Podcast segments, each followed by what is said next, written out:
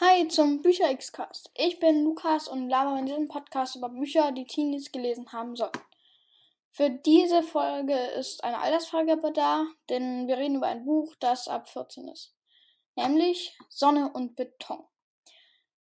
Ein sehr spannendes Buch, das leider sehr realitätsnah ist, heißt 50% ist wahr, 50% ist Fiktion, laut Autor.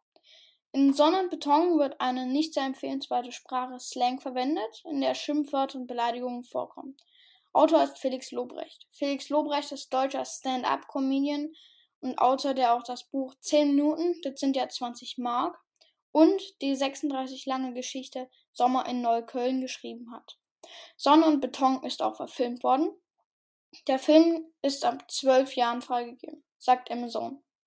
Es geht um Lukas, Gino, Julius und Sanchez.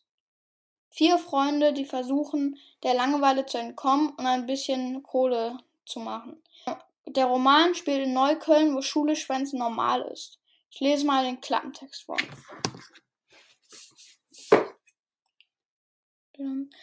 Ein heißer Sommer in der betonharten Groupie-Stadt. Gino, Julius und Lukas kiffen, chillen, saufen und glotzen Mädchen hinterher bis Sanchez in ihr Leben tritt, in seiner charmanten und echt coolen Art. Er überredet die Jungs zu einem Einbruch. Sie ziehen das Ding völlig dilettantisch durch, aber es funktioniert. Nur wie vertickt man geklaute Computer, wenn man erst 15 ist und keine Hehler-Kontakte hat? Sanchez macht eine Türken-Connection klar. Doch es kommt ganz anders als geplant.